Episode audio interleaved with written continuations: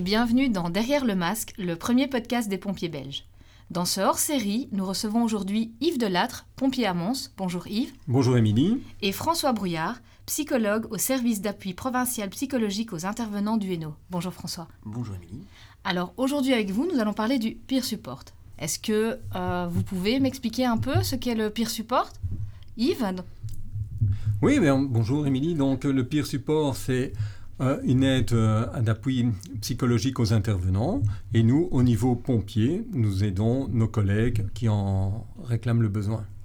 Ok. Est-ce que tu peux te présenter en quelques mots, donc nous expliquer Donc tu es pompier à Mons. Voilà, je suis pompier depuis 1996, pompier ambulancier depuis 1996, et depuis 2018, je fais partie de la cellule API au sein de la zone et de la province. D'accord, donc si j'entends, c'est une cellule qui vient en aide aux intervenants, donc aux pompiers en l'occurrence, chez toi en caserne. Oui, c'est bien ça. Donc c'est une cellule qui vient en aide aux collègues, hein, les pompiers et les ambulanciers qui en, qui en réclament le besoin. D'accord.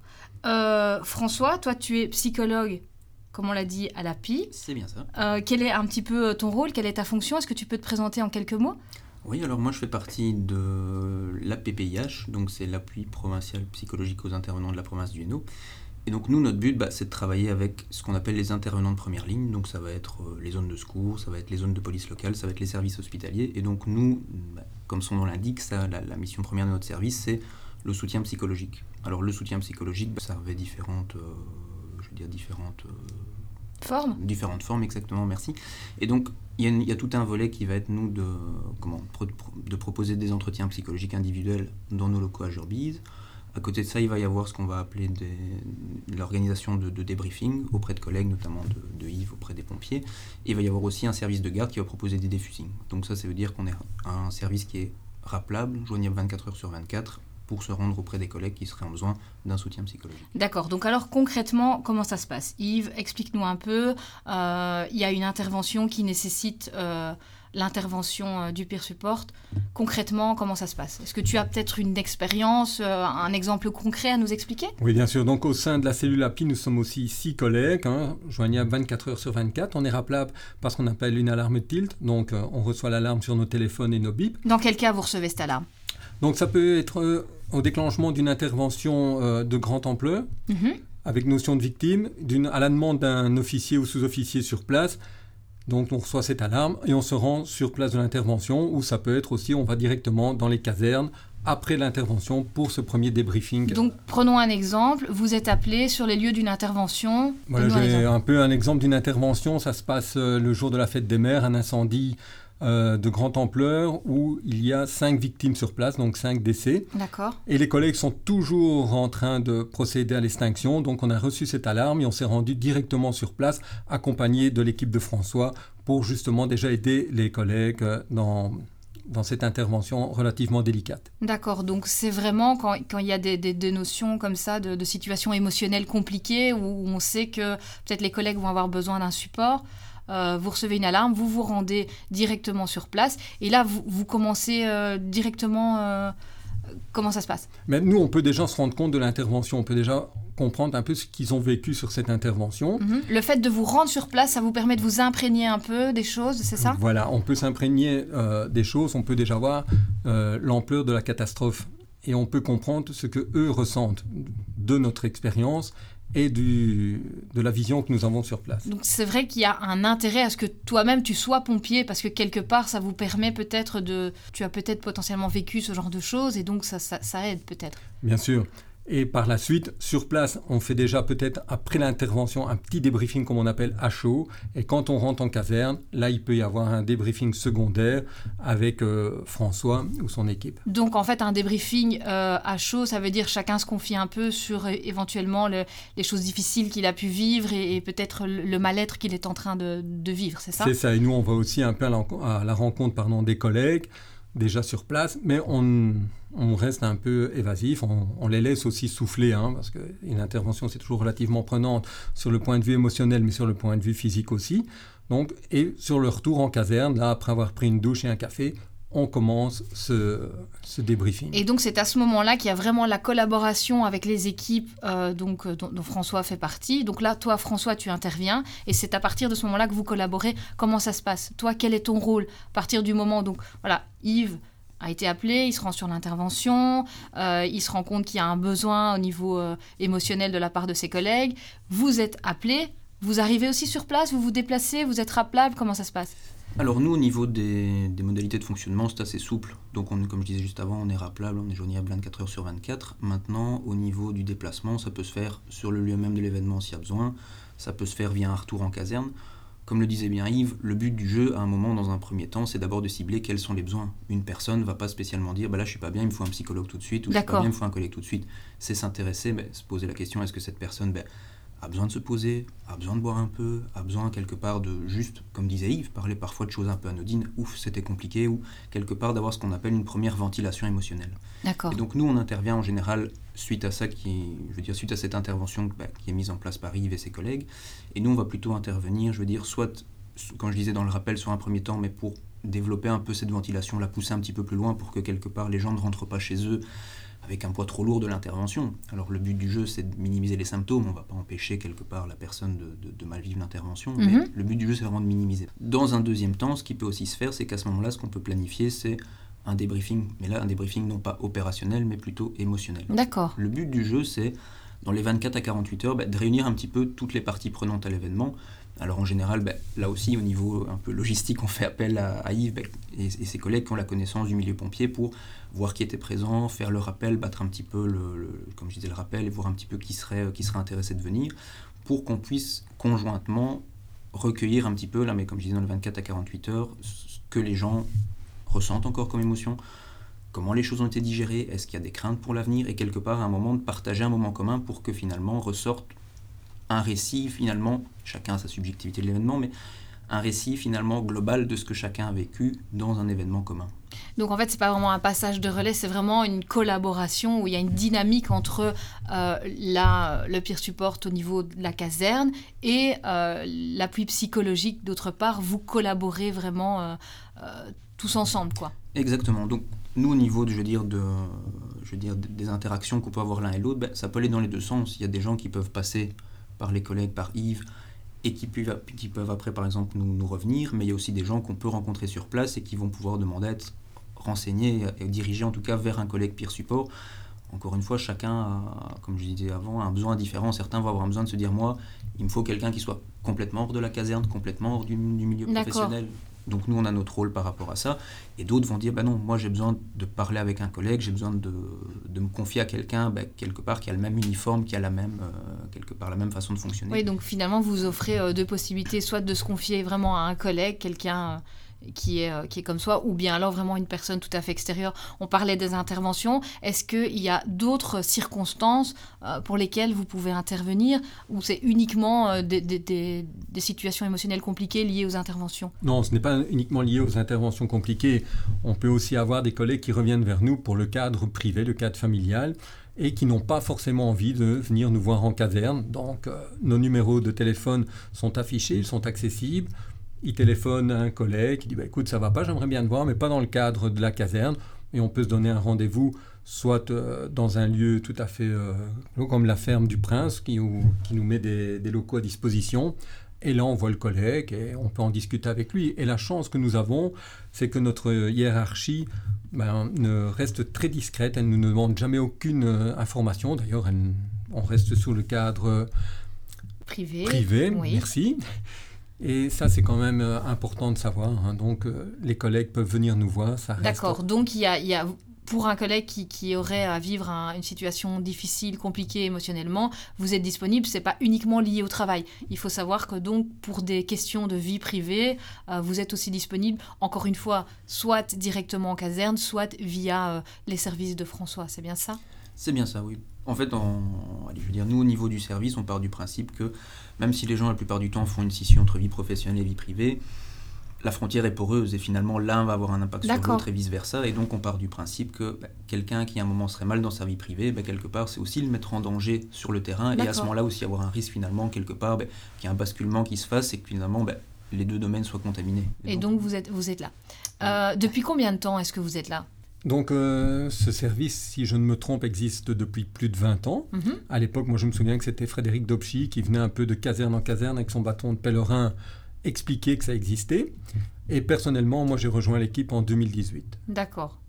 Est-ce qu'il y a encore des freins par rapport à... Alors il y a encore certains freins parce que le pompier garde encore l'image un peu, comme j'aime euh, de le dire, de John Wayne. Hein. Mhm. Cette armure, il, n'ose pas toujours euh, avouer qu'il a besoin de ça. Mais depuis malheureusement ces années euh, Covid, on a vu que les carapaces commencent à, à, se fissurer. à se fissurer, à tomber. Et les gens viennent de plus en plus spontanément nous voir et expliquer les petits problèmes qu'on peut rencontrer. Il y a eu vraiment une évolution dans les mentalités euh, ou est-ce que c'est encore difficile pour le pompier qui a vécu une situation euh, compliquée de, venir se confier, de venir en parler. Est-ce que vous voyez quelque part une évolution de ton côté en caserne, Yves Comment ça se passe? Il y a une, une, énorme évolution. Avant, c'était très compliqué de dire qu'on a besoin d'un appui psychologique ne fût-ce qu'au niveau du regard des anciens, qui eux ne connaissaient pas, donc l'auraient mal pris. il y avait peut-être même une perte de confiance qui pouvait s'installer. Donc on imagine le jeune pompier qui vit un événement qui n'a pas l'habitude et qui souhaite avoir un appui psychologique. Mais le regard des anciens était Parfois sévère. Oui, très sévère.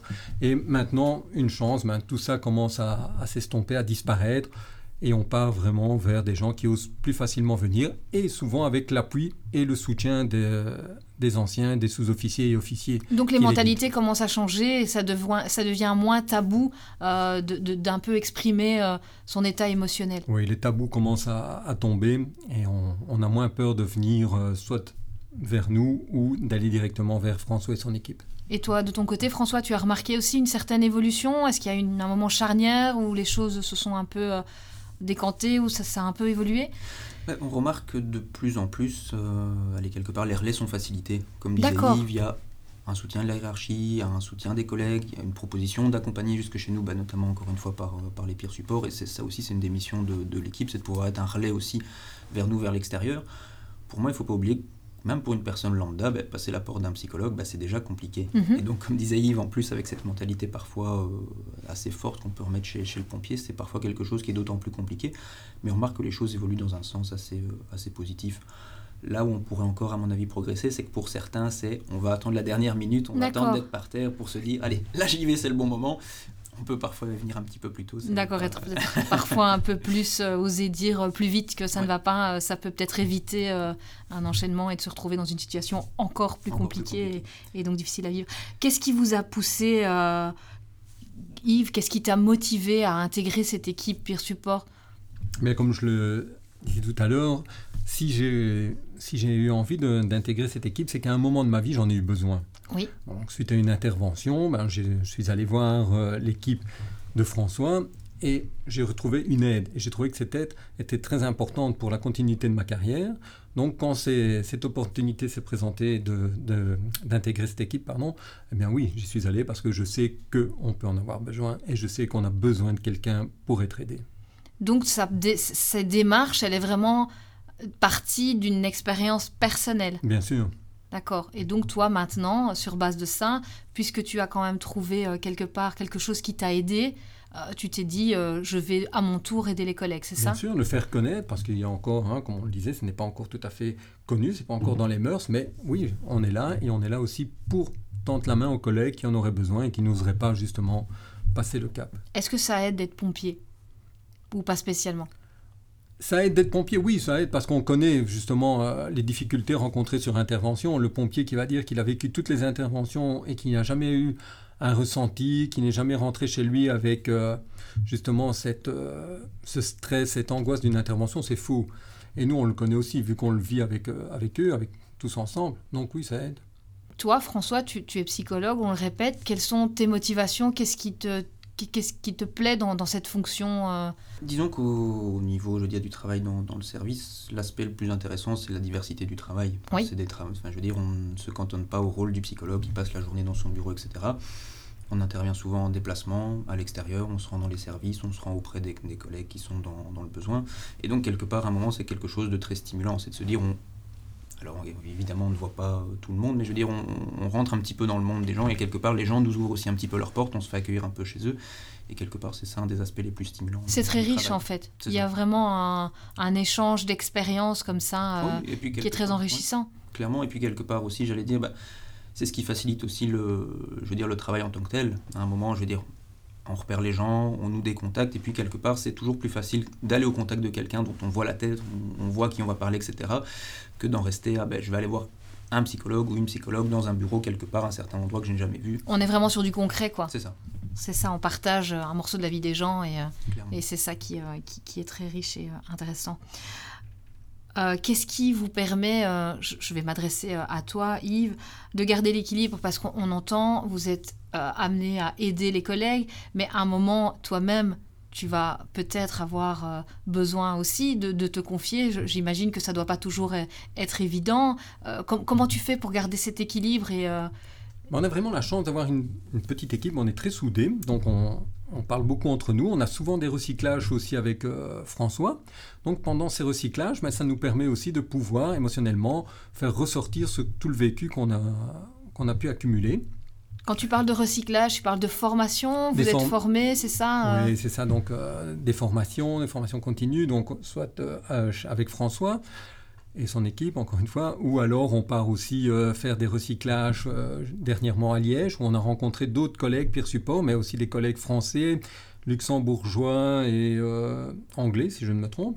Donc voilà, c'est des échanges d'expériences et pouvoir aussi voir comment eux travaillent, ce que eux ont mis en place et ce que nous on peut mettre en place. Et donc comme ça, vous se confiez et, s'inspirer un peu de ce qui est fait ailleurs. Donc si j'entends, il y a des pires supports qui existent ailleurs en Belgique. Tu as parlé de Liège, ça existe aussi à l'étranger, c'est bien ça? C'est bien ça, notamment la France qui est déjà bien en avance sur nous, si je, ne me trompe. Et on a un collègue de l'équipe, euh, David, qui est parti justement en France suivre une formation lui, basé surtout sur le, suicide chez l'uniformisé. D'accord. Et donc ça, c'est euh, intéressant de pouvoir euh, s'imprégner de tout ça. Euh, de ton côté, François, donc Yves parle de formation. Tu peux nous expliquer très brièvement ce recyclage, ça consiste en quoi? Comment ça se passe? Ce sont des psychologues qui, les dispensent, ces formations?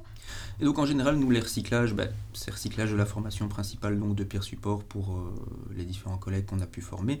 Et donc ces recyclages, nous, c'est des moments, entre guillemets, de... je pense que c'est trois heures la durée des, des, recyclages. Ces moments, on les veut vraiment à destination des collègues. Et donc c'est des moments dans lesquels, quelque part, on veut je ne vais pas dire les rendre acteurs de ces recyclages, mais leur demander quels sont les besoins. Si à un mhm. moment pendant un recyclage, il va y avoir un besoin ben, d'une supervision, de débriefer des cas qui ont été compliqués, ben, on va consacrer ce temps à ça. Oui, être vraiment euh, adapté à la situation.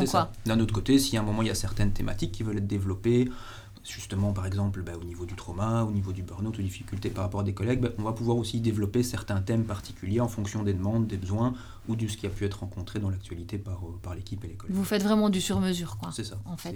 Ok.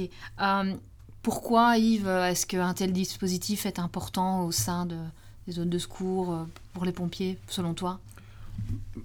C'est important, justement, comme on parlait tantôt, pour ne pas laisser le pompier rentrer chez lui, pas uniquement avec ses effets personnels, mais qui rapporte aussi tout, tout le, stress, l'émotionnel de l'intervention qu'il aura vécu peut-être durant sa garde ou la garde précédente. Donc, il faut mettre ce dispositif à disposition et l'aider à se développer afin d'aider euh, les collègues euh, ambulanciers et les collègues pompiers. Quelles sont les qualités selon toi pour être un bon peer support? Qu'est-ce qu'il faut euh, J'imagine qu'il faut d'abord être à l'écoute, pouvoir. C'est un peu une question piège. Là. Ah. non, mais je pense que oui, être à l'écoute. Alors je vais la reposer à François peut-être. Oui, voilà, je passe la main, selon toi, François, qu'est-ce qui, quelles sont les qualités requises bah, Je pense que les qualités requises pour être un bon peer support, bah, c'est quelque part une diversité non, les collègues, je veux dire, euh, il va citer David, mais il y a l'équipe ici sur, euh, sur la ZHC, il y a six collègues, ben, c'est quelque part d'avoir des gens un peu de tous horizons, d'avoir quelque part des gens qui ont des, parcours différents, d'avoir des vécus différents, mais mhm. qui quelque part vont permettre aux collègues de s'identifier. D'accord, des grades différents aussi. alors, euh, donc ah oui, oui, effectivement, donc c'est bien. C'est pas vraiment un profil particulier, c'est vraiment une équipe, si je comprends bien. C'est ça. L'idée, c'est d'avoir une complémentarité. Alors, évidemment, il vaut mieux quelqu'un qui soit à la base euh, plutôt posé, qui peut se montrer quand même à l'écoute, euh, à l'écoute des autres. Oui, c'est la base. C'est quand même un peu, il y a quand même une petite base à avoir par rapport à ça. Mais derrière, l'idée, voilà, c'est vraiment de pouvoir faire une équipe et quelque part avoir une multitude de profils dans lesquels les gens vont pouvoir s'identifier et vers lesquels les gens vont pouvoir se tourner avec plus de, facilité. Quoi. Est-ce qu'il y a d'autres projets encore pour la suite Oui, ben, il y a un projet qui a été mis en place par la zone avec l'équipe de François et aussi avec Eric Soir. C'est les mots du réconfort, ce sera surtout basé sur l'écureuil. L'écureuil, c'est une fonction lors de désincarcération on va lui expliquer les quelques mots, les quelques gestes qu'on peut mettre en place pour rassurer les, certaines euh, victimes. Euh. Mais c'est encore un peu vaste pour le moment, mais on y travaille pour mettre ça au point. Donc j'imagine que vous avez encore euh, plein de projets à venir. En tout cas, le sujet est très intéressant. comment peut-on faire si on souhaite vous contacter, François? Alors nous, on peut retrouver nos coordonnées sur le site de l'IPFH et on peut également nous joindre par mail. Donc l'adresse mail c'est a2pih contact.eno.be et on peut aussi nous joindre, bah, je disais, sur nos contacts téléphoniques qu'on retrouve sur le site et euh, si vous voulez, je peux vous donner. on mettra les coordonnées, euh, avec le, podcast. Euh, comment ça se passe en zone si on veut contacter un membre du, du Persupport en caserne? Comment ça se passe, Yves? Ben, Donc là, on peut contacter le, le dispatching zonal eux ont nos numéros de téléphone. D'accord. Donc il n'y a aucun souci. Maintenant, il y a aussi des petits prospectus qui ont été mis en place euh, dans les casernes qu'on a distribués, où il y a aussi une adresse mail, mais qui doit être retravaillée. D'accord, mais on mettra toutes les infos euh, en lien avec, euh, avec ce podcast de toute façon. donc effectivement, on, on, le répète et on garantit quand même la confidentialité, ça c'est très important de le dire, euh, que ce soit euh, du côté de François euh, à l'API ou bien du côté de, toi Yves en caserne, ça c'est vraiment un élément qui est important à répéter, la confidentialité est respectée. C'est important de le dire. Quoi. Ainsi que la gratuité des services. c'est aussi une information très intéressante. L'info pécuniaire, c'est toujours. Merci François pour ces précisions. Eh bien, euh, Yves, François, euh, merci d'être venu euh, répondre à mes questions dans cet épisode de Derrière le masque. Merci à toi. Merci à toi, Émilie.